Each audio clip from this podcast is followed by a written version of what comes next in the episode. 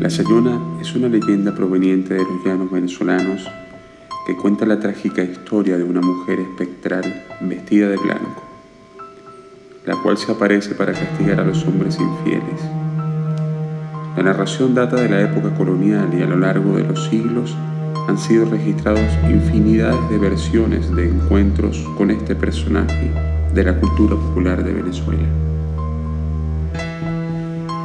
Se dice que en la época de la colonia vivió en la región de los llanos una hermosa mujer llamada Casilda, quien se destacaba en la zona por su elegante apariencia, enmarcada por una gran estatura y una bella y larga cabellera negra que caía sobre su espalda. Casilda contrajo matrimonio con un hombre del pueblo que se desvivía por atenderla y tratarla como una reina.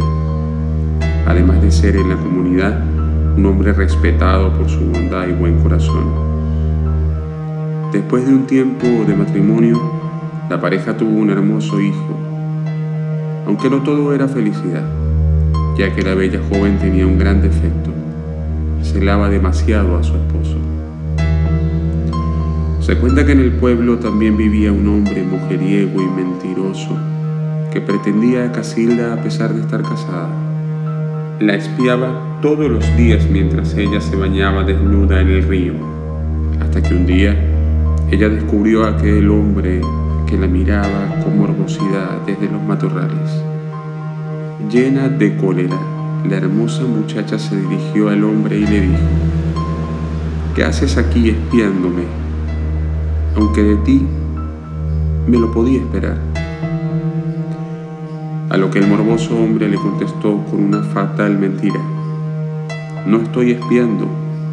Yo vine a advertirte que tu hombre te está cambiando por otra. Tu marido te está traicionando con tu propia madre. Casilda, enloquecida por los celos, corrió rumbo a su casa y encontró a su inocente esposo dentro de ella. Acto seguido le prendió fuego al inmueble y permaneció impasible contemplando cómo el fuego comenzaba a arrasar con todo lo que había dentro, incluido su esposo e hijo, quienes gritaban aterrados pidiendo ayuda. Cuando la gente de la comunidad llegó a su auxilio ya era demasiado tarde y Casilda ya no se encontraba en el lugar. La enloquecida mujer se trasladó a la casa de su madre para echarle en cara el haberla engañado con su marido y a pesar de la negativa de la desconcertada señora, ésta tuvo que salir corriendo hacia el patio de su casa, aunque no le valió nada porque su hija la alcanzó y le dio tres machetazos en el vientre. La inocente señora con sus últimas fuerzas la maldijo diciéndole, yo no hice nada y jamás te mentí, pero tú cometiste el peor de los pecados y yo te condeno Sayona serás para siempre y en nombre de Dios, que así sea.